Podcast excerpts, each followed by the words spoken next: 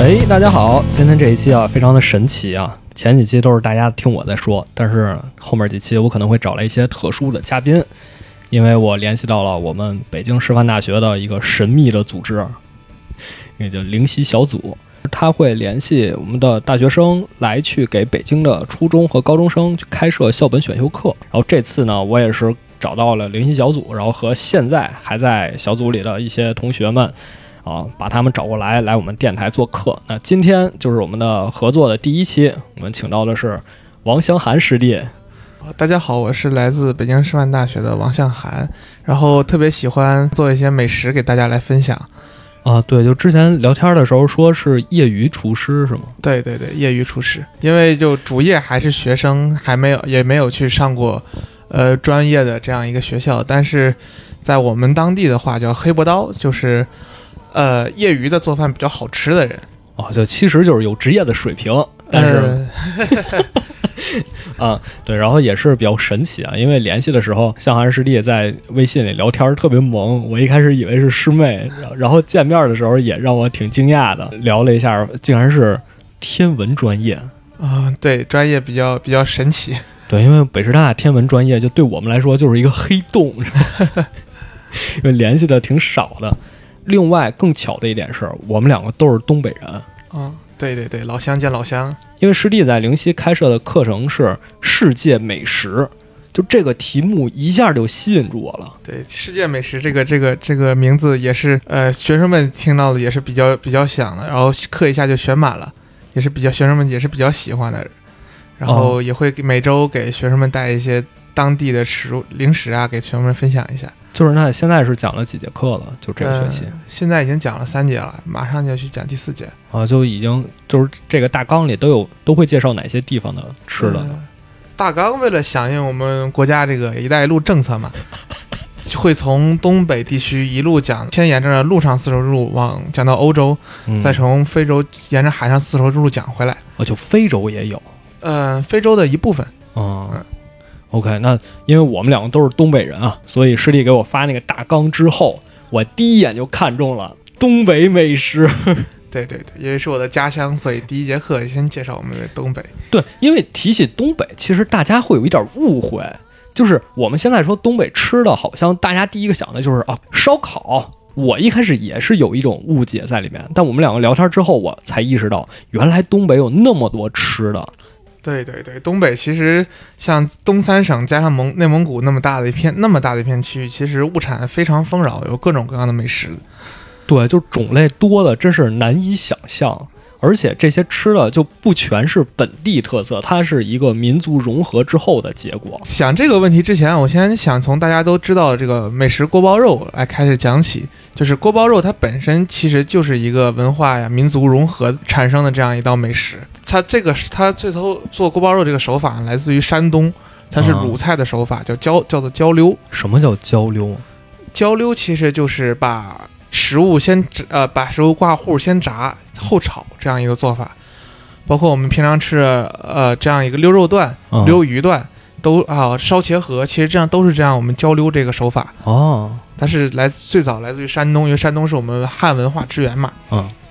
然后这样一种交流的手法呢，后来还先我们会先会讲一段关于北京回民的一段故事。就得从北京先讲起。对，先从北京讲起，因为北京毕竟是从山东和到北东北的一个中转站。哦 OK，在光绪二十六年，在这个通州住着一个回民家庭，他回民家庭有四个兄弟，叫李振军、李振荣、李振富和李振宗。他们四个呢，在运河边上的通州清真寺西边支了一个小摊儿，哦当时起名叫做一和轩。当时呢，就只有一间门面，勾搭了两间房，然后呢，屋里设一间座，卖简单的炒菜啊、水饺啊、馅儿饼啊、豆粥啊这些东西。因为在大运河旁边吃的，呃，来吃的人呢，都是运河旁边的纤夫啊、民工啊，哦，没有什么太多，呃，达官有贵族，对，达官哦贵族这这样人。然后呢，这个摊儿呢门口呢还卖茶水，就是往来客商，因为大运河旁边往来客商、落脚的民工啊之类的，卖一点吃的。但是这个李家呢，他比较有特殊，李家世代刨厨，就是从父亲、从爷爷那一辈儿都是做做厨师的，啊所以说这个手艺非常好，人叫厨子李，在运河旁边很会打出名气来了。尤其是这个老三，呃，老二，老二叫李振荣，李振荣他这个既特别擅长经营，所以他经营有方，而且他做的质量又好，味道又香，所以说就将这个吸引了很多客人。他就是当时推出了三道重主打菜，叫小楼三椒，啊，因为后来这个这个门面扩展了，扩展到一个盖成了一座小楼，所以叫小楼饭店。啊，这个独栋，对，一定要独栋，一个小楼饭店，后面就后面又买了几间房子，盖了合成了一个独栋。嗯，然后这个小楼三椒呢，就分别是这个焦溜鲶鱼、焦溜肉片、焦溜嘎吱。然后这个小楼三椒，这个焦溜肉片其实就是这个锅包肉的祖先。哦，他这时候焦溜肉片其实用的也是猪肉对，呃，这个时候焦溜肉片其实用的是羊肉，因为它毕竟是回民，啊，对他用的吃的其实是羊肉，羊肉片做的焦溜肉片。等到后来呢，但是他只是把焦溜肉片这道菜做的比较好，其他地方也有用猪肉做的焦溜肉片。啊，最早来自于鲁菜，就是其实大家那时候就都做焦溜肉片儿，对对对，嗯但是他家手艺非常好，很快打出名气了，又在运河边上，沿着大运河、京杭大运河，人也多，对，也人多。然后清政府呢放开移民政策之后，这个当时的很多人呃都出关，他出关之后呢，就有就有这样一个人在关外呢比较有名，致使了锅包肉这道菜的一个成型。这个人就是光绪年间哈尔滨道台府府尹叫杜学营，他的厨师，他的专用厨师叫郑兴文。啊，郑兴文就是这个，他非常有名儿，他是这整个，呃，他当时叫什么滨江善祖，是哈尔滨地区做做菜对最厉啊害的这个滨江当时就是哈尔滨，善祖就是哈尔滨美食的祖宗，滨江 善祖，这拔是拔了尖儿了。对，这是清政府给发的那个匾，清滨江善祖，哦，这是官方认证的，对，官方认证的善祖，就他这个，他当时他要有一个，他这个职位有一点外交任务，就是他必须要讨当时在这个东北地区盘踞俄罗斯人。嗯俄罗斯外交使节啊，包括这些俄罗斯官员啊，他必须让这些人过得满意，过得顺心。啊但当时的哈尔滨道台呢，吃的都是汉族菜啊，俄罗斯人吃不习惯，因为嗯俄罗斯人毕竟是从东欧那边迁过来，他们吃的都是欧欧式菜肴。那、欧洲人吃的不习惯，欧洲人怎么办呢？他就呃研发菜品这个任务就落在他身上了。哦好巧不巧呢，他娶了一个俄罗斯 媳妇儿。对于是他给他俄罗斯媳妇儿其实也吃不惯中国菜，哦，他给他俄罗斯媳妇儿研制了一道菜，就是把这个焦溜肉片啊变成酸甜口的，配上点水果。哦，就他们喜欢吃酸甜儿的，对他们爱吃酸甜口的，然后呢还吃爱配上点水果，这比较像欧式菜肴了。嗯但当时中国的酸跟你欧日本呃跟那个欧洲的酸不一样，中国的酸是用醋做的，欧洲的是柠檬做的。 嗯，所以说其实这个哈尔滨锅包肉的祖先其实就是用醋来做做锅包肉的。嗯这个锅包肉其实呢，就是说先把这个猪肉啊切成大片，猪里脊肉，然后加给这个肉稍微腌一下，哦，还得腌一下，啊、有的腌，有的不腌，你腌一下就更好吃一点，就是让这个猪肉稍微带一点咸味，嗯然后还让这个猪放点料酒去一下猪腥，嗯然后呢，就是要重点就是挂糊。就是这个挂糊的难度非常大，你挂糊挂不好，往里往油里一炸，这糊就脱了。对我我自己做过锅包肉，嗯我是尝试过，就找那些菜谱什么的，对对对，我从来没挂糊成功过。对这个挂糊这个非常困难，非常困难，是这个这道菜的一个点睛之笔。除了一个除了一个挂糊，一个炸，啊，这是这道菜的第一个难点。对，第一个难点。这个糊呢要挂成非牛顿流体，什么叫非牛顿流体这个非牛顿流体就是它似流不流，半流又流啊？这样一种一个流体，其实就是像酸奶一样，你把它拎起来，呃，它其实不是严格物理上的非牛顿啊流体，但是你把它拎起来呢，它有点往下滴，但它又滴的不顺畅，这样一个感觉。那它这个对淀粉什么有要求吗？一般来说要用土豆淀粉，嗯但其实我自己在家用这个面粉挂也能挂成功过，就是稍稍微挂稠一点。啊，就主要还是这个比例你对要调好哎，主要就是这个糊要留在肉上，你不能一下锅这个糊脱了，这糊就跑了啊。对，太当时稀了不行。当时我看还有食谱介绍说对对对要加鸡蛋嗯，有加鸡蛋，但标准是不加鸡蛋的。啊，加鸡蛋其实就是为了让它那个更粘稠，更容易挂上。但是其实加了鸡蛋之后，对它口感有影响。对，就是你炸完它就不好了。对，有的口感有影响。一般来说就是让又不能太稠，太稠吧，这个糊挂不上，它也脱；太稀吧，它这个糊放到油里它也脱，就必须要恰到好处的油。然后还有一个重点呢，就是它油温，你挂完糊之后就要放里炸。你放往里炸吧，它这个油温必须要特别好。首先第一步要炸的油温必须要拿那个木筷子放到一插到这个热油里，它会往外冒气泡，这样这个油温就合适了。这时候把这个，我因为我们一般看美食节目里面说 多少油温达到多少多少度啊这样的，我也不能把个温度计放里去量多少度，对吧？对找一些物理现象，对，就是测把试一下筷子插进去冒小泡，这样就可以了。把这个一片一片夹进去炸，不要晃动，否则它那个库容易掉。嗯像我们，呃，其实它标准叫户，但是我们东北话叫库，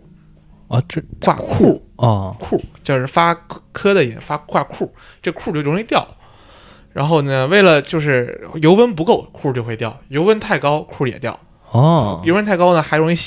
炸焦。嗯就保持这样一个油温，油温保持非常重要。这个时候你要把火放小一点，这样呢，如果火放大了，油瞬间就油温瞬间就高，它就开始扑了，就是容易蹦到你自己。就是这时候要小火，稍微小一点火，让这个保持油温，这样一片片炸完之后捞出来，不用控油，因为你本身就是往里放放在油里嘛。然后下一步把这个火呀、再把火放大，把油再烧热，烧到马上就要冒烟儿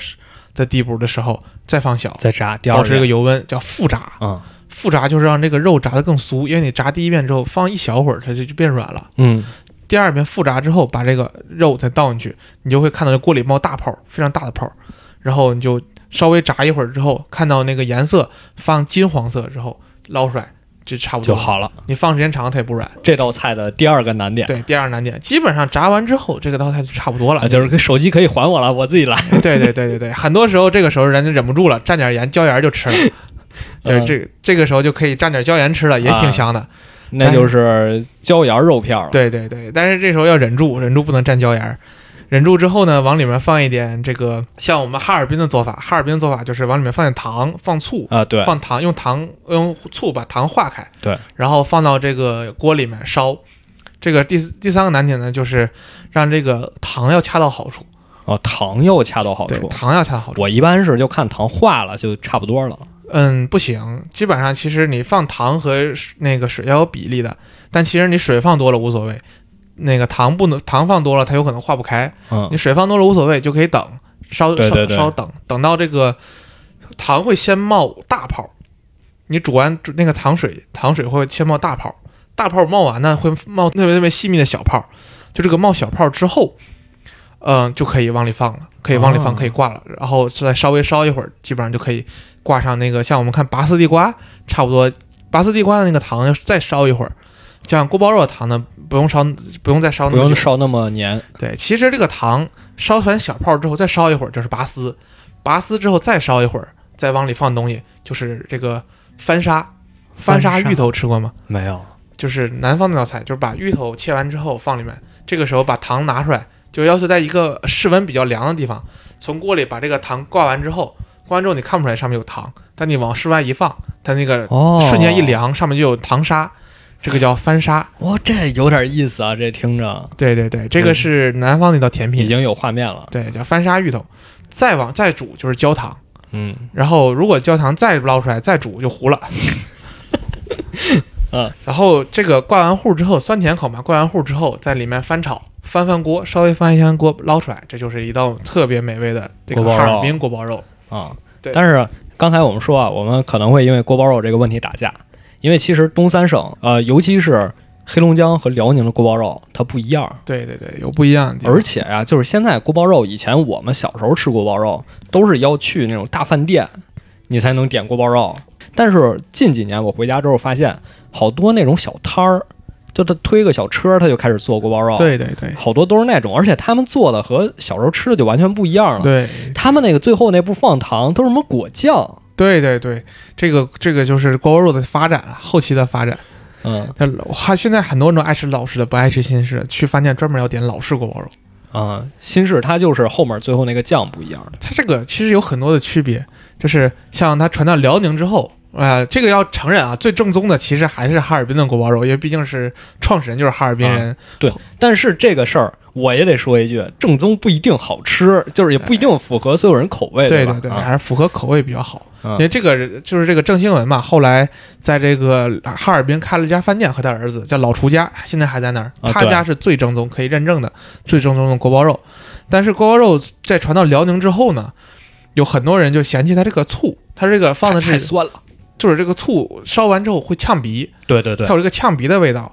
所以呢，后来有人提了建议，把它改成番茄酱做，啊，就是把嗯原来放醋化糖改成番茄酱和糖，这样呢，番茄酱的味道呢比就比较厚，但是吃惯老式的人呢，就不爱吃这个番茄酱因为我一直觉得你要放番茄酱就跟樱桃肉什么差不多了，啊、就它对就不像锅包肉了对，樱桃肉它也有樱桃肉的香味儿，锅包肉呢它有锅包肉的香味儿。 啊。这个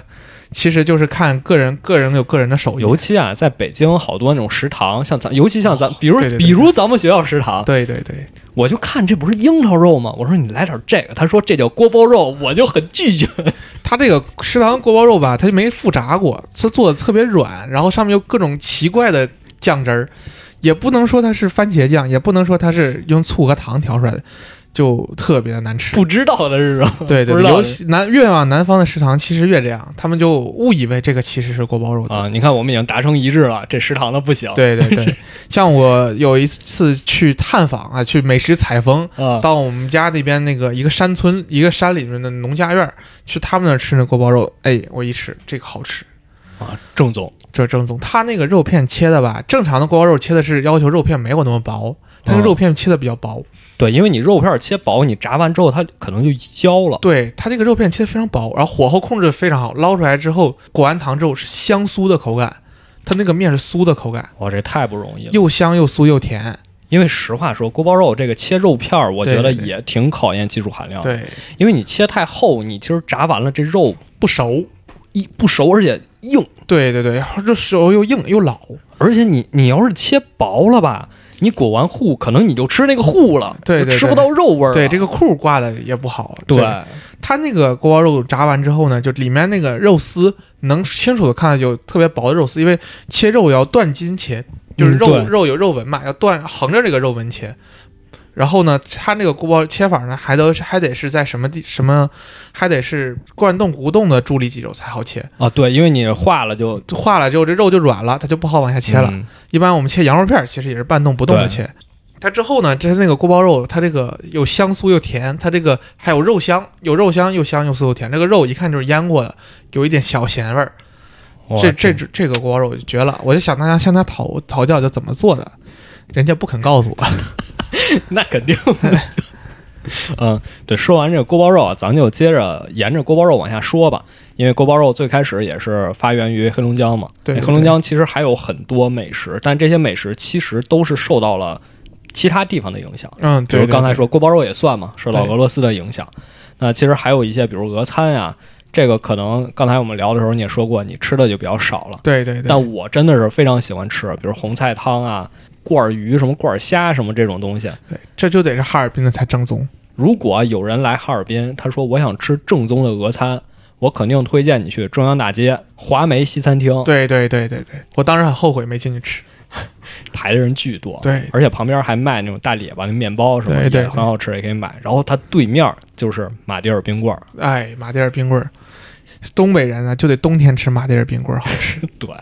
不管冬天夏天，都吃。我去那儿，因为它对面是中央书店，就是算哈尔滨一个比较好的书店了。嗯我基本经常去。我只要是去，我一定买一根冰棍儿。而且那马迭尔冰棍儿，大家记着啊，它有两个摊位，这俩摊位其实是一家，但一个三块钱，一个五块钱对。你一定要买那三块钱的，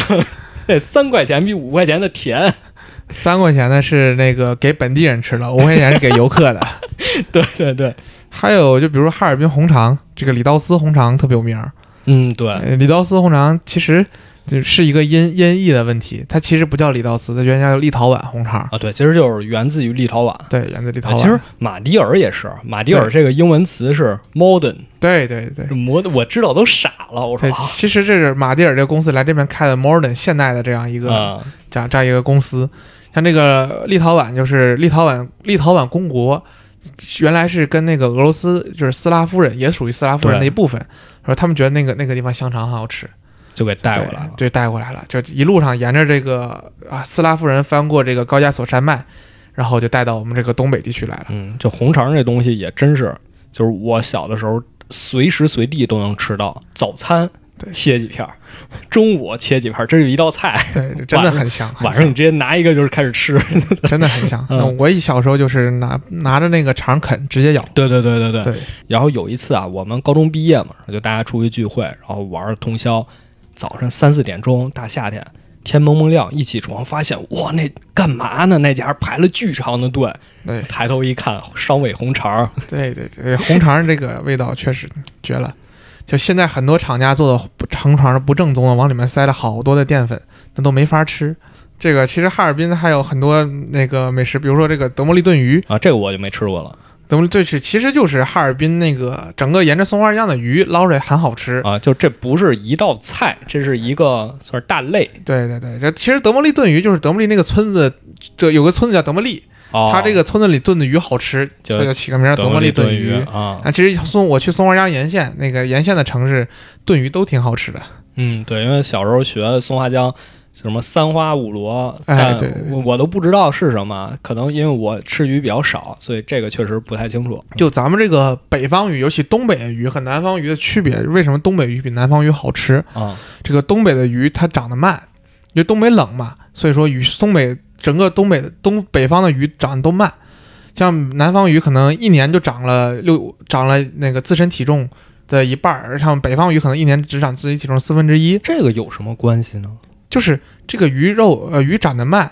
它这个肉质就更好，哦，它这个肉质就更鲜。所以说，咱们北方就是，尤其是北方的河鱼和海鱼都更鲜，哦，然后得更香，里面那个肉里面的油脂含量也高一点，还有这个原因，因为它怕它冷，它得搞一点东西，它防它它是保持自身温度，它那个鱼肉里面油脂的量会高一点，这个你吃着鱼肉就更香。等于说，咱这个东北的炖鱼尤其的香，就尤其是吃到那种大鱼，都长了好多好多年的大鱼，特别好吃。而且咱们这个德莫利炖鱼就是一炖炖的时间非常长，东北喜欢吃炖菜，对对对，炖菜，然后它这个这个鱼的鱼鱼肉里面的那个芳香物质需要用水长时候的炖，长长时间的炖还能促使它里面那个调料生成这样一个香味物质，啊炖的时间越长它越香。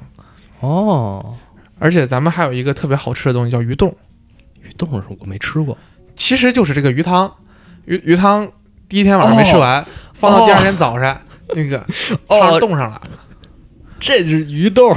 对，有鱼冻好吃。一般我们像早上第二天早上吃，前一天晚上剩鱼，就直接鱼鱼鱼就不化了，挖鱼冻出来吃，这个汤就冻成冻状了。其实这是一道美食，但没有人开发。就其实这个鱼冻，其实我觉得它比鱼鲜着吃更好吃，就它那个里面就是可以切片，可以把鱼冻倒出来切成片儿。嗯它就是小心点，里面可能会有刺儿。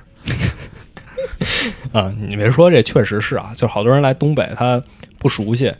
这就是说，哎，你们东北挺奇怪的，冰淇淋什么都直接摆大街上卖，对对对这对鱼冻估计也差不多，就小时候那种剩饭剩菜放阳台上一晚上就。冻成那样冻上了，了对对然后我记着小时候吃那时候包子、饺子，你包完了一顿饭吃不了，对对，不放冰箱，放外面。直接把窗户开个缝儿，然后把那塑料袋儿给对对扔对出去，然后塑料袋儿头儿系到屋里，啪把窗户一夹。对对对，那个很快就冻上了，比比冰柜快多了。那黑龙江基本就差不多了，就是这些吃的。嗯嗯，黑龙江其实也就差不多这些了，像那个烧烤还有很多，嗯比，如说一咱们一通烧鸽子、一绝，还有这个什么齐齐哈尔、烤肉齐齐，哈尔家庭烤肉，每一家都有一定要有个烤盘，有一定要有个烤炉，对，它是烤呃切切切片儿，然后拿那个自家有自家的酱料，每个家庭主妇都有自己的都料，不一样。对，然后腌完之后上盘烤，那个味哦道也特别好吃。为什么在这个齐齐哈尔那个地方烤肉那么多？其实就是因为它那个离内蒙古特别近，尤其是扎鲁特旗，扎鲁特旗的羊肉一绝。然后像那个鸡西鸡西冷面，嗯鸡西冷面也是鸡西那个地方是朝鲜人的聚居地，啊，所以鸡西冷面也特别而也且是一绝挨着吉林近，对对对，挨着吉林比较近。那咱就得说说吉林了。对当然，吉林可能对咱俩来说稍微处于一个知识盲区的位置啊，但是我们简单说一下，因为吃的东西还是那些我们还是比较熟悉的。吉林主要是跟朝鲜接壤嘛，对，所以吉林这个吉林，尤其是延边那个地方的朝鲜菜特别好吃。对，像朝那边朝基本上也很多都是我们国家朝鲜族人。对，朝鲜菜有几个特别有特点的吃的，像这个大糕。对，朝鲜种的米是它是这种粘米，然后呢需要两个人拿锤子把这个米放到一个大盆里。在大木头做的盆里或者什么的一一个一个地方，方便锤子打，然后两个粗壮的 大汉拿锤子轮流的砸砸这个糕，这个其实就是破坏它里面这个米的那个结构，米的这个淀粉结蛋白质结构，然后让它变得更黏，嗯，然后让它变得甜，然后把它们打在一起之后，打糕拿出来，放点那个白砂糖大白砂糖和豆面儿，啊，对，对，白砂糖和豆面儿，这豆面儿一个防粘，一个它香，嗯，对，然后这个这个切好了之后卖出去一绝，再一个就是冷面，对，冷面，对冷面，大冷朝鲜族大冷面，朝鲜族冷面，你让你吃每次第一次吃冷面，然后会发现很难吃，就不是很不是难吃，是难以下口，因为它这个面咬不断，对，它这个荞，尤其荞麦冷面，它面咬不折，这是他们当地那个麦和米的一种，呃，尤其他们当地那个大麦的。它生产这种小麦的，它它这种荞麦，它里面那个淀粉也特别黏，怎么怎么咬都咬不折。这其实都是因为朝鲜那边儿，就整个朝鲜半岛，它的生产的这些东西，对，就是朝鲜半岛，还有包括像我们辽东半岛，它生产这种植物的特点，嗯，对它之所以说产生这种东西，而且他们喜欢吃冷汤面。这冷汤面其实我们唐代就有冷汤面可以吃了，哦，对，唐代其实那个当时就有冷汤面吃，因为从汉代开始，那个汉代开始随着水利和石磨技术的研发，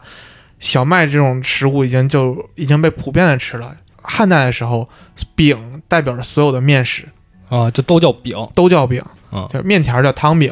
像那个哦馄饨、博托，那个时候都有，都已经有了。所以说，这个冷面当时冷汤面也是从汉代传过去的。就叫什么叫冷饼，就嗯，这个具体叫什么名儿咱就不知道了，反啊正就那意思，就是嗯冷汤面，就是传过去的。当然，朝鲜人觉得这个比较适合我们，因为朝鲜那个地方，呃，朝朝鲜那个地方夏天其实还挺热的，对，对，有而且还湿热，所以说他们还喜欢吃个冷汤面。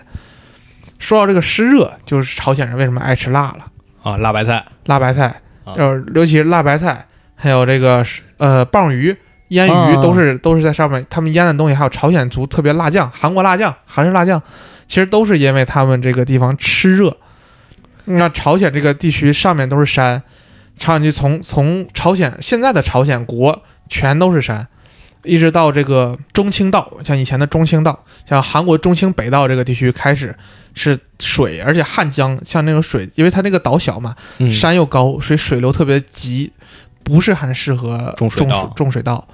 所以说，他当时只只有几块地方特别好的可以做水稻，然后专门用来进贡，进贡到他们的他们的那个王室。然后像韩国这个地区，就既是稍微平缓一点了，但是也不是很适合种种水稻之类的东西，但还稍微比朝鲜好一点。像朝鲜这个地方呢，这这样山，包括辽东丘陵这种，像我们辽宁的丘陵这些地方，特别适合种果树。种果树特别适合种两种水果，一个梨，一个苹果。然后你如果仔你吃辣白菜，仔细吃那酱里面的话，你有苹果和梨的香味儿。哦，因为正宗做辣白菜，除了辣椒以外，里面要放切碎的梨和苹果。就是腌的时候，对，腌的时候哦要要放那些，我腌我腌过一次几次辣白菜，就是把这个白菜这个外面粗的帮子切掉，就是外面粗的烂的叶子把它扒掉，然后把底下这个根儿切掉，嗯，然后呢就配的那个料就是韩式辣酱，韩国的辣酱，然后还放一些苹果，切碎的苹果，切碎的梨，切碎的姜，切碎的蒜，然后很多盐在那个，然后和成这个。呃，每家每家都有不同，其实每家都有不同的酱料了。像我们家就是这么做的，然后里面放一些，呃，香料、十三香之类的东西，然后给它和拢和拢，和成这样一个像泥一样的东西，往那个白菜叶上抹。抹，对，抹完之后，但是这个一定要冷藏，必须冷藏，热藏就坏了。嗯，就是冷藏之后，过两天取出来之后，哎，里面是乳酸菌发酵，乳酸菌把这个叶子里面的这个淀粉给发酵了，你吃它是有酸酸辣口感的啊，辣白菜。就是很很快就做好对对，嗯、过几天就做好了。啊，还有类似类似的就是酸萝卜，酸萝卜、辣萝卜也是这么做的，啊哦类似，因为这这个咱们东北这个地区。嗯，比较冷，所以不适合种太多的蔬菜，主要种的就是大白菜和萝卜。对，然而，只有大白菜和萝卜这两种蔬菜才能放到冬天吃用，否则东北冬天没有别的蔬菜可以吃。以啊土前豆儿， 啊，土豆儿，土豆儿，土豆儿，我咱就算主食了。 你说到这个就是这个辣白菜，就还有就是鸡酸菜嘛，嗯对对对，鸡酸菜，啊，这个白菜像那个朝鲜族做辣白菜，我们像我们汉族鸡酸菜。嗯，酸菜其实像我跟老一辈人聊酸菜怎么鸡，他每因为每年鸡的酸菜都不一样，都要看天命。啊，这什么意思啊？就是像我们鸡酸菜其实特别简单，一个缸，把酸菜扔里，放点盐，放点水，压上大石头，等几个月它就变成酸菜了，就就没了就就变成酸菜了，不是就没了，没了是被人偷吃了，啊，就就完事儿了，就完事儿了，就这么简单。那怎么要看天命呢？对，就是看天命，因为它里面让白菜变成酸菜这个菌其实是空气中的菌，他看这个菌的配种不同，这个菌工作的能力怎么样，它这个酸菜的味道就不一、哦就不一样。就是它控制不了这口感，对对对好不好吃全看全全看命。要你要想它更好吃一点呢，有办法。啊你从那个有人做的好吃的这个缸里面舀一勺它的水放里面，引菌种。哦，这这么科学啊呀、对对对，引菌种。这个酸菜其实它酸菜其实接完之后，它虽然臭，但你当时直接拿出来就能吃。嗯，像以前那个穷时候，就直接偷别人家酸菜吃，把人家酸菜捞出来之后直接吃。呃，东北有一个东北林业的，哎、东北农业大学有个教授就专门研究怎么鸡翅酸菜好吃，工业化酸菜。哇，他成好功了家伙啊！他成功了，他成功，他那个酸菜还挺好吃，就是贵。他成功，他就是写论文了什么的。他动农学院，他直接做出来这个东西，在网上卖，哦，好几年前就已经做出来这个。然后就是这我个保密，我这也不酸菜告诉对你配方怎么做不告诉你，但是我往外卖。哇，这还太厉害了，给学校创收。对对对，但是他这个酸菜就是有点贵，像我们自己家就自己家腌了，反正白菜几毛钱一斤，再买买一车，对对对再一买能买一买几个几家都能分了一车。对，因为你冬天，如果你去东北，就是秋天的时候对吧，对对，你出外边全都在那晒白菜。就是一点钱就买完一车，整个一车就被这几家包了，全是晒白菜。嗯，然后白菜自己家自己腌。然后对当我们过年的时候，一般就会吃酸菜猪炖猪肉、啥都炖，对什么都能炖。血肠，像我炖排骨、炖白肉、对，血肠白肉，对，拿酸菜炖，炖完一炖就炖几个小时，炖完之后那个味道，就酸菜越炖越好吃。嗯，哎，这炖之前得洗，不然太酸了。跟刚才说那炖鱼一样。哎，对，跟炖鱼一样，嗯就一样所有炖的东西越炖越好吃。你说到这个，真的想起小的时候，就家里做饭。我我后来上学之后，一直跟爸妈说，你们能不能做饭，每次一顿少做点儿，因为对，吃不了。我们也是 这样，你吃不了。今天晚上吃这个菜，第二天早上还是这个菜，对对第二天晚上还是这个菜。对对对，这东北人习惯性就做一顿一做做一大堆，呃，可能跟你刚才说的也有关系，就是它这个菜确实越剩热越好对，吃剩菜好吃啊对，越热越好吃，吃。像我们那个一锅炖，东北乱炖，对吧？对对对。东北乱炖好吃。嗯这其实就是剩菜放一起烩了。这吉林还有什么其他的吗？吉林吉林那个像棒鱼，啊，就也是都他是们当地朝鲜产的那种朝，就是渤海湾还有这个日本海，像现在叫日本海，其实他们想改名，这这个海产的这个鱼，这个鱼之后他们也是要风干，风干之后就是棒鱼，像我们吃东北烧烤，你有时候吃东北烧烤点那个棒鱼，嗯，就这个棒，呃，有两种鱼，一种叫棒鱼，一种叫呃叫什么鱼，我有点记不住了。就这种两种鱼都是晒干了，晒成鱼干烤完，烤完之后比那个鲜着吃还好吃。啊，就也是烧烤的配菜。对对，算是烧烤干了放干了之后再烤，烤完之后上面撒点那个椒盐啊这种东西吃，嗯，也是我也是这个吉林比较多这种东西。然后你像到辽宁之后，到辽宁之后就辽宁因为是长时间的这个东三省中心嘛，对因为辽宁也是被汉族开发的比较多的一个地方。对，因为其实历史上你一提关外，指的就是辽宁，对在辽宁在吉林、黑龙江都已经是流放地对，了。太偏了。那吉林对黑龙江有点太偏了。像辽宁这个地方吃的就好吃的就比较多了，像挨个市可以找， 每个市都有自己的特点。咱们先说最重要的烧烤，对，烧烤，烧烤这这东北代名词对吧？对，省委代名词烧烤，像之前讲那个齐齐哈尔烤肉，对吧？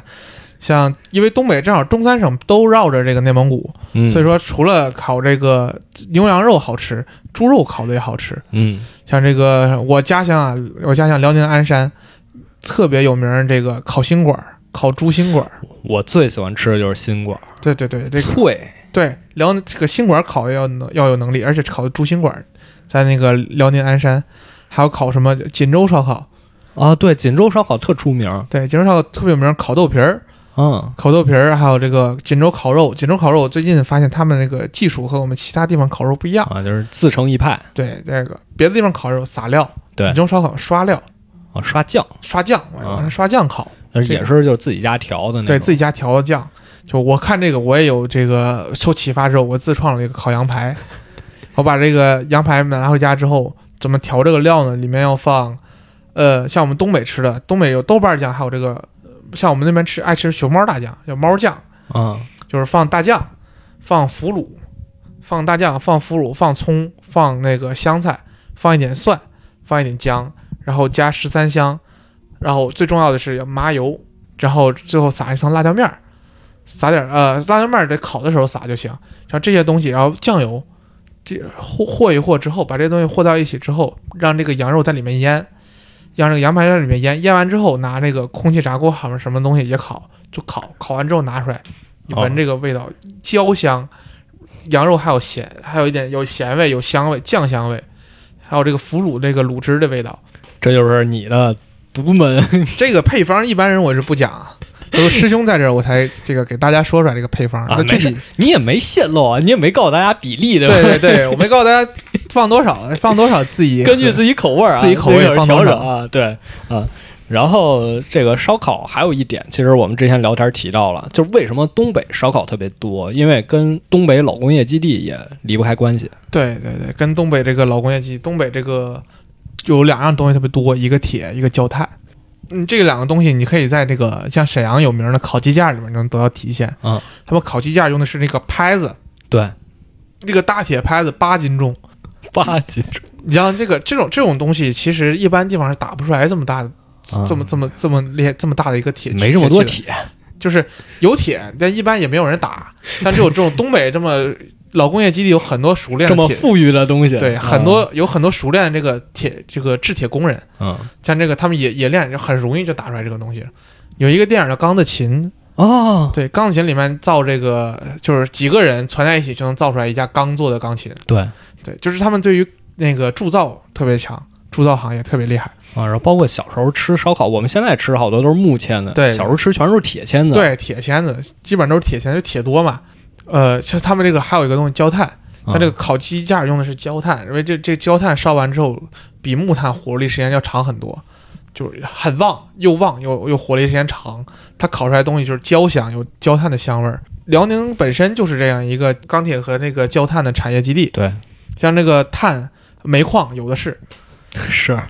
像我们我家乡的齐大山煤矿就全都是煤，还有抚顺。抚顺铁岭尤其产煤矿特别多，对，所以说这个焦炭其实是含产量很大。呃，就挨个儿试讲吧，就挨个儿啊挨试个讲儿。挨个儿试好你，像这个丹东，丹东全是朝鲜 菜。到了你的主场了，哎，是吧对对对，到我主场，到辽宁来，我得好好介绍一下。啊，你看这个丹东，丹东全是那个朝鲜菜，还有一个丹东花蚬子好吃。哦，海鲜，对，花丹东海鲜，因为丹东靠着这个鸭绿江入海口，它入海口的物产其实很多很多。像这个丹东下属的这个宽甸县，嗯像这个凤城，他们这个方产这个山楂，产梨。这凤城有个村儿叫大梨树，大梨树村儿，就是一个大梨树的村儿。啊，就这名儿就你就能听出来，还有榛子，的、嗯那个宽甸的榛子特别好吃，还有那边那个朝鲜菜，全都是朝鲜菜。丹东这个地方它有两个海，嗯，丹东有两个海，一个是渤海，一个是黄海。渤海这条线正好画在丹东这儿了，自丹东可以捞到两个地方的海鲜，一个渤海海鲜，一个黄海海鲜。然后你这样往前平推到这个本溪，本溪就是羊汤。羊汤，这对听着好像不太东北啊，对，本溪这其但是这个本溪羊汤也很有名，常年的就是很多很多年有名，因为本溪这个回族会比较多一点。哦所以他们这个羊汤非常有名，本溪的羊汤。啊，就是也跟鸡西那个冷面对差不多一个道理，对，就是食食物有一个文化，一个是气候地形因素，还有一个就是人，也对，最主要其实也是人。嗯，你像你之前我给同学们提过一个问题，就是新疆人为什么爱吃辣？那新疆这么北、这么北、这么旱的地方，啊也不还这么爱潮吃辣？对呀，还不潮，这屁吃辣这么多，屁股不疼吗？所以为什么呢？对，为什么新疆人爱吃辣呢？就有一个同学给了我一个回答，我当时就给了他满分。特别满意，对，他说爽。 对，这个爽很有灵性，就是因为爽。新疆人为什么爱吃辣呢？考虑了综合了半天的因素，就是新疆吃辣爽。这个是有历史原因的，因为你考虑到古代人对于香料的重视程度，古代人的食谱里面很缺少刺激性，嗯，他们很多人吃的菜都是这都个没白米味儿白米饭没味儿，对除了咸味儿没味儿。像你像以前特别重视这个鲜味儿，因为古代人很难尝尝到鲜味儿，嗯，一个鱼一个羊会产生鲜味儿，对吧？所以说这个古代人对于香料还有包括辣椒这种刺激性起这个食物很重视，而新疆大部分种植辣椒，所以说他们吃完这个之后觉得这个东西能刺激自己的味蕾，所以说他们祖祖辈辈都爱吃辣，像新疆炒米粉儿都辣，对吧？所以说有四点，一个文化，呃，一个是文化交融，是吧？然后气候、地形因、地理因素，是吧？人这个因素，还有一个爽，历史原因，其实对还历史这原因，样就是其实还也是归于人的原因，吃了这个东西爽。啊，所以说，你看羊汤它就会好吃，像胡椒这个东西，以前的人不吃，吃羊汤必须要放胡椒粉。哎，对，要不没味儿嘛。对，还我们这边还喜欢放醋，醋和胡椒粉。你像再往西，再往西走到那个我家乡辽宁鞍山最有名的牛庄馅儿饼，嗯，牛庄馅儿饼就是建在火车站门口。那个馅儿饼就一个特点，肉多油大，就是刚下火车的人都饿，因为火车上餐车又那么贵又那么难 吃。刚下火车人一一饿，他到这怕哎大馅儿饼，我想吃，一看这啊肉肉多肉又多，肉肉厚，这么一般会有这个大概三四厘米左右的厚度，哇，这么啊厚，然后皮肉厚皮薄，油大，它香。你这吃让我想起来哈尔滨火车站也是，对就一下火车站，好多人推荐最好吃一家坛儿肉，对对对，香饿呀。对，所以说这个牛庄馅饼特别有名，还有一个鞍山特别有名的就是啊南果梨。你看从地理因素上看，鞍山很大地方就是千山千山千朵莲花山，鞍山这个地方是一个巨大的丘陵，这个这种丘陵是有山，但山坡度又不高，它特别爱产，特别适合种果树。啊，然后鞍山这个地方有传说，就从有仙鹤从南方叼来了南方梨树的种子，所以这个梨特别好吃，特别水灵。所以叫南果梨。对，所以叫南果梨，南方哦过来的果树的梨，也有也有叫南国梨的，南南南方国家来的梨。一一个意思，对，然后这个南果梨有个特别好呃特别的这样一个呃特点，它有一股酒香味儿，对对对，对，它有股酒香味儿，所以说特别好吃。然后配与之配套的还有南果梨酒啊，南果梨呃其他的这样一个美食都有很多。就是一套了，就跟咱们刚才说朝鲜半岛种苹果跟对梨对似的，一个道理。这其实就是地理因素，嗯，地理因素知道的。然后咱再往南看，有一个叫营口，营口最有名的就是全国都有名的东西，老边角的。哇，老边饺子我可太熟悉了，对当时他们去日本都对看有老边饺子，对老边角子特别有名，像那个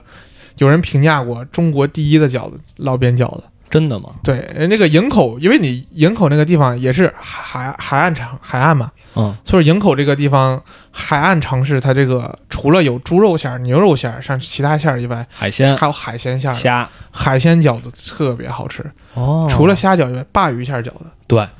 还有我看海参饺子、海肠、参饺，海肠饺子、扇贝饺子，哇，好这家都伙，有都没吃过。对，就是高高级的饺子。呃，他们营口那个地方就特别产这种东西。当年张作霖当兵就是在营口，他也好吃，但只不过他当时穷，他吃不起。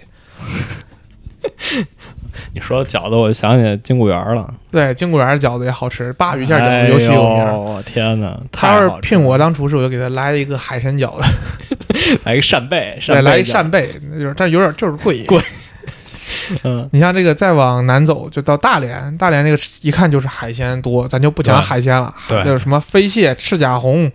什么海参、鲍鱼，什么海胆，啥都有，全是渤海的海鲜。就是像我们皮皮虾，就我们东北叫虾爬子，对，也有的是咸子、海兔、海菜，这这东西多了是了。像我姥儿，她就是海呃大连人，嗯我小时候最爱吃的就是她做的海菜的那个面条儿，海菜是什么呀？就海菜就是统称海里的食物，叫哦，海对，菜。全叫海菜啊。也是日本人像昆布，昆布这词儿是中国人来的。中国像那个渤海国，就是《新唐书》里面介绍渤海国上面介绍过这个昆布。这昆布其实和日本昆布不一样，它只就是一种海菜，有不同种类的海菜。哦啊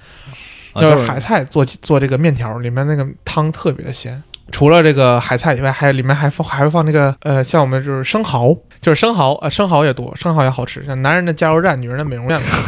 这是真的假的呀？假的假的没有那个，但好吃是真的啊，没有没有广告啊，这没有此广处告没有广告啊。对，还有大连有个特产焖子，焖子是啥？焖子是用吃过吗？我啊不知就是道，用地瓜做的一种淀粉类的就跟窝软软头是吧？ Q Q 差不多。不软软 QQ 的透明的半透明状的这样一种没软软 Q 吃 Q 过的吃没的叫吃过焖子，大连特有名。焖子就是做完这种，就是拿那个地瓜淀粉做的，嗯，地瓜淀粉做成这个焖子，就是软软的、弹弹的这种 QQ 的这个东西，然后拿油煎，哇，还煎煎就是煎，煎完之后呢，往里放麻酱、麻酱、酱油、香菜、葱花一拌吃，可香了。听着跟凉皮儿有点像啊。哎，跟凉皮儿有点像，但比凉皮儿要大，它是块儿状的。嗯，然后这个比凉皮儿稍微软，呃，跟凉皮儿这个软软硬程度差不多，但是是块儿状吃的。哦，然后大连还有一道名菜特别绝，焖子炖海鲜， 把焖子放海鲜里，用麻酱炖。对，有里面有麻酱，有酱油，哎，可鲜了。这听着就好吃啊。对对对，这是这是大连，大连特有名的。像大连这个，大连再往北走，嗯像大连再往北走到鞍山嘛，鞍山再往北走就是这个辽阳。嗯，辽阳有名，辽阳这个地儿比较小，但辽阳有名也在也在一个烧烤，太子嗯河、太子河那附近全是烧烤，哦，然后还有这个塔糖，塔糖塔糖又是什么？就是做成宝塔形状的糖。哦然后到这个沈阳，沈阳之前讲过这个鸡架，啊，对，除了鸡架，还有有名的西塔大冷面。呃也是冷面对，就沈阳这个地方就是民族聚居区，啊，这个是带来的冷，那个毕竟是东北的中心嘛。对东北最大，基本上可以说最大的城市对了。像沈阳这个西塔朝鲜族聚居区，冷面朝鲜族菜好吃。像朝鲜族还有一道特别有名的这样一个凉菜，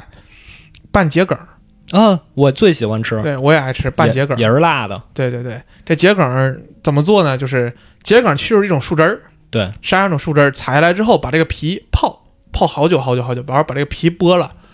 剥了之后，那个剥了之后煮，煮完之后拿出来这个东西拌东西吃，拌那个哦酱料吃。我剥过，我我爸不知道从哪儿弄来一堆桔梗儿，但他没把皮剥剥干净，吃的是苦的。呃就是它是它是一种特定的植物吗？还是说对，一种特定的植物，哦一种特定植物叫桔梗儿，就拌桔梗儿，在。必须，如果你点了一碗冷面，基本上就再碗要一个拌桔梗儿。哎，那这儿我有个问题，就冷面啊，正宗的冷面里面放什么配菜有说法吗？这个见仁见智了，这个见仁见智，啊这个因为没我有不是说吧最正宗的，就是这个玩意儿，你想，你想在想最吃什么你就放什么最最早创冷面的时候，西红柿还没传进中国，啊！是是是是，对想放什么放放点什么，放呃一辣白菜必须要放里，嗯，里面对一定要辣白菜。对，然后像北京有名的，虽然没收他们钱啊，但是给他们推 广一下，旁边就有一家，对三全旁边就有一家气，泡冷面还是做的比较地道的，他那个气泡是怎么个说法？是他自己创自己创立的啊。这个原来不放气泡的，也咱也没有以前也没有这个气泡压缩啊，机，是是。是是是，对然后一般冷面也可以热煮，煮完热面也好吃。啊，还可以烤冷面，哎哎，对，还可以烤冷面，也是东北一绝，烤冷面。但但这个应该不算是怎么说传统东北菜吧？对它就是一个近代的、近现代代的的一个对呃东北小吃。而且说起烤冷面啊，我记着我初中时候吃那烤冷面和现在完全不一样。对，有变化。初中时候那时候就是一张冷面饼，然后放那儿烤加水，烤完之后它是倒番茄酱，就是番茄酱兑水，它是给你调那个汤汁儿，然后它把烤完冷面加进这个汤汁儿里，你吃，它是还是一个面状的。这咱不一样。我上初中的时候，那个烤冷面必须要往里面放醋，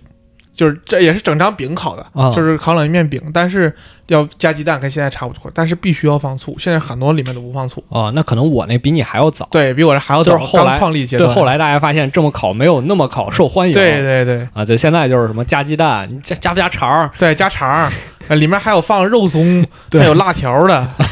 啥都 有。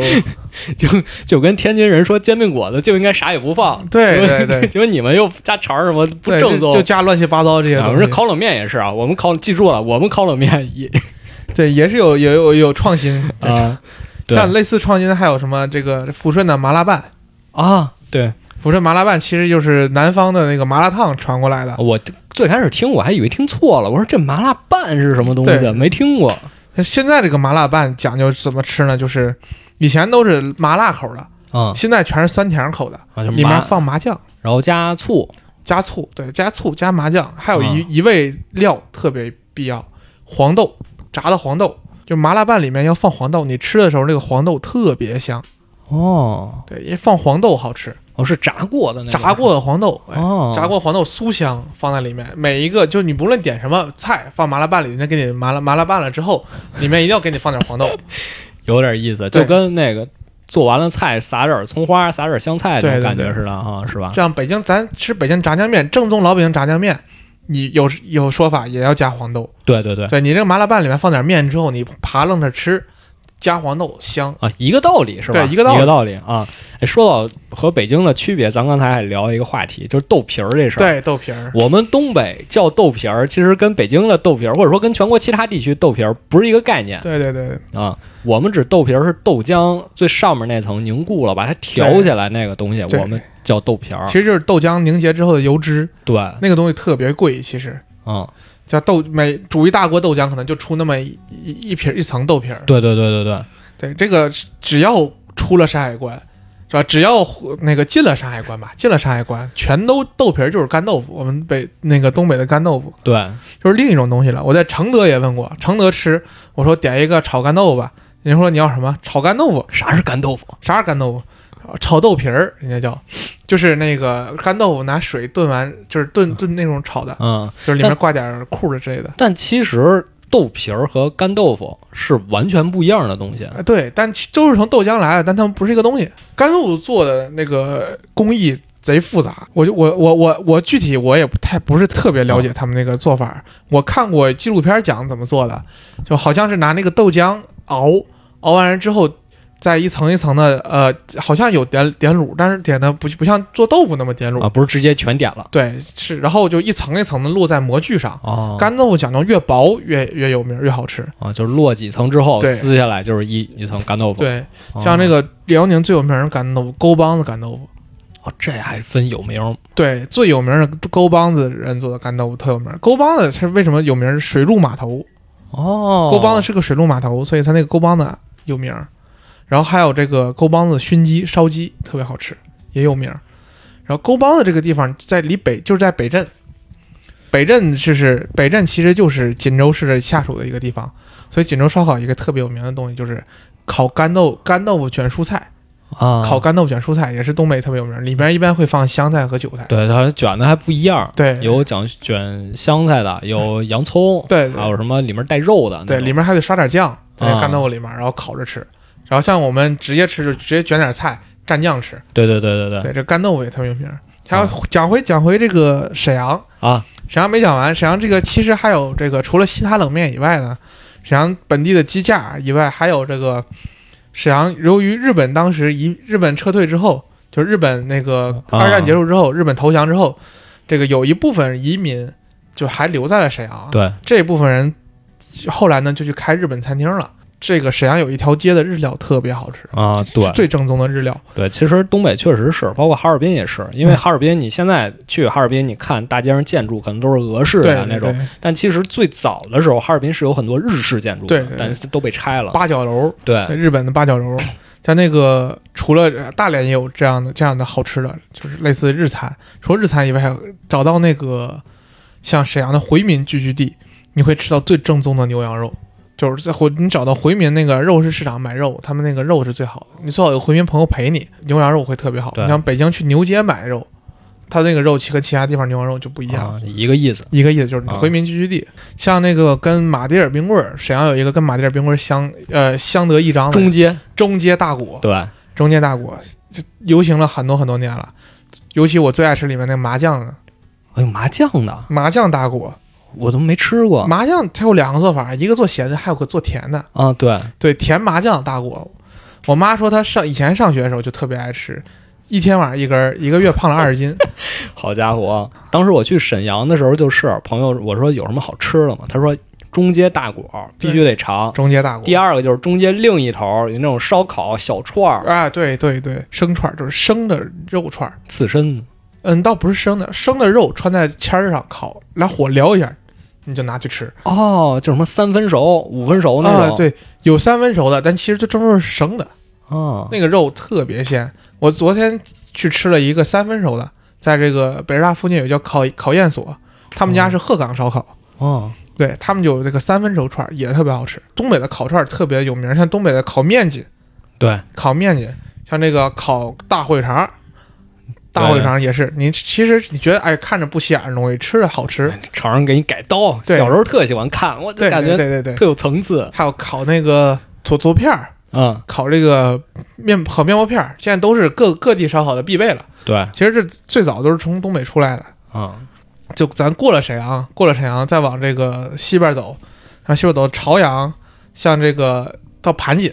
盘锦就必须要好好说到说到这个盘锦。盘锦是一个水水田占百分之八十用地的地方，哦，全都是水田，所以说这个地方的水稻特好吃。嗯，就是有名儿的水稻，这整个辽宁省全国都有名儿的水稻。它除了水稻以外，还有个特产，就盘锦的河蟹。河蟹，对，因为它是养在水稻田里的。嗯，盘锦有三样儿有名儿：水稻、河蟹、海鸭蛋。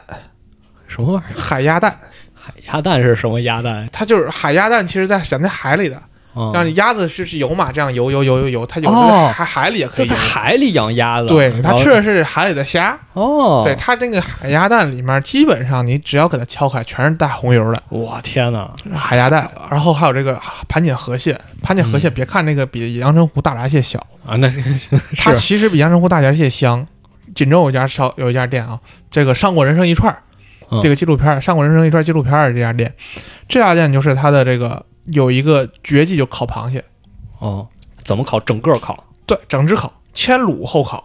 先卤，对他把这个螃蟹用自己做的料卤了，卤哦了之后烤，就是烤螃蟹整只烤，整只上桌，然后开大客人开始吃。还有这个他们家有名儿烤鸡爪、烤凤爪也是卤完卤卤完烤，然后再往东走就是像葫芦岛一样，也是这个海鲜对特别多。然后葫芦岛北边这个阜新啊、朝阳啊，因为靠内蒙古特别近，就是羊汤、嗯，羊汤、羊肉都很有名儿，还有馅儿饼啊之类的。考虑收个尾吧，咱怎么收尾？啊俺怎么收尾？我觉就是得你平你你上这节课的时候，你怎么收的尾？ 那这节课的时候，我是给大家提个问题啊啊，提个人那个地理学的上面的问题。让大家对照一下北京的这个，对我先让大家对照一下北京，让大家找找这个对照北京怎么、嗯怎么那个地理风俗，为什么这个地方会有这些好吃的？啊，你像我给他们大家最后的这个提一个地理问题，就是说为什么古代像咱东北，咱们东北这个地域这么广阔，嗯，像咱们东北土壤又这么好，这么适合耕种，像整个中国的大粮仓，对，像为什么这个古代人没有像没生有活好在好东北开？发，对，没有开发。像啊生活、咱们生活在，呃，这个东北的那个游牧民族，没有变成农耕民族。嗯，因为对，其实当时的那个像汉代时候盘踞在整个东北人乌桓，嗯，乌桓族其实有有自己的耕种，他们也种地，他们也游牧，但为什么他们没有全变成种地呢？咱东北这个土地那么肥沃，土水土那么好，是啊，对，为什么没种地呢？就是给同学们提个问题。哎，其实很大程度上也是气候原因，也两种原因。第一种是当时没有那么好的抗寒作物，哦抗寒作物是后来才培育出来的。对，当时是那个作物在那边活不了，太冷了。第二原因就是人，人也受不了太冷了。这俩原因确实大家也都很容易想到，对但可能就是嘖没有考虑这么简单的事儿，对，还有民族民族原因，为什么汉民族没去开发？嗯开发不了，游牧民族认为是圣地，不让你开发。啊，对，包括后面我们说出现了契丹啊，对对什对么，女真啊这些民族，他们也尝试过进行城市化或者农耕，对，当时有一些很有名的城市了，但是当时由于这个农耕还是不太好做，嗯只是在当时辽宁地区有少部分的农耕。嗯，对，对，在北边实在是太冷了。真是太冷了。我现在，当然今年过年我是没回家呀， 但是没回家一个主要原因也是因为冬天实在是对，太冷了有。点受不了。啊我有一年回家的时候，有一年那个在北京待时间长，待习惯了，忘了家乡有多冷了。有一年回家的时候，穿着两层，冬天火车穿两层衣服回家，越走这火车越走我越冷，越走我越冷。我后来是把身上箱里所有衣服翻出来全穿上了。你别说，你要是坐绿皮儿火车回去，啊，嗯，你快到哈尔滨的时候，你能看到那个火车，就整个不是说车窗啊，整个车里面你都感觉冻上了，对对对对对，那哈尔滨就更冷了。你像我到的是辽宁，太可怕了，你太可看怕了。咱这个纬，你我家的纬度跟北京是一样的，那我家嗯比北京要冷十五六度左右。你像到是哈尔滨就更冷了。是，但是啊，但是啊，不要害怕。如果你想来东北，可以挑夏天来。 对， 不是，如果你怕冷怎么办呢？你去吃根冰棍儿， 点个马蒂尔就不冷了。这是怎么叫什 么？以毒攻 毒，这 以毒攻毒。哎，你像那个东北还有一个著名的美食啊，铁栏杆儿，上面都是甜的，建议舔一舔。可以啊，铁铁栏杆就不要尝试了啊。如果大家想来东北，顺着我们刚才讲这些，你吃个遍好吧？ 对对，对吃完了回来胖二十斤，对，绝绝对会胖，绝对。胖二十斤。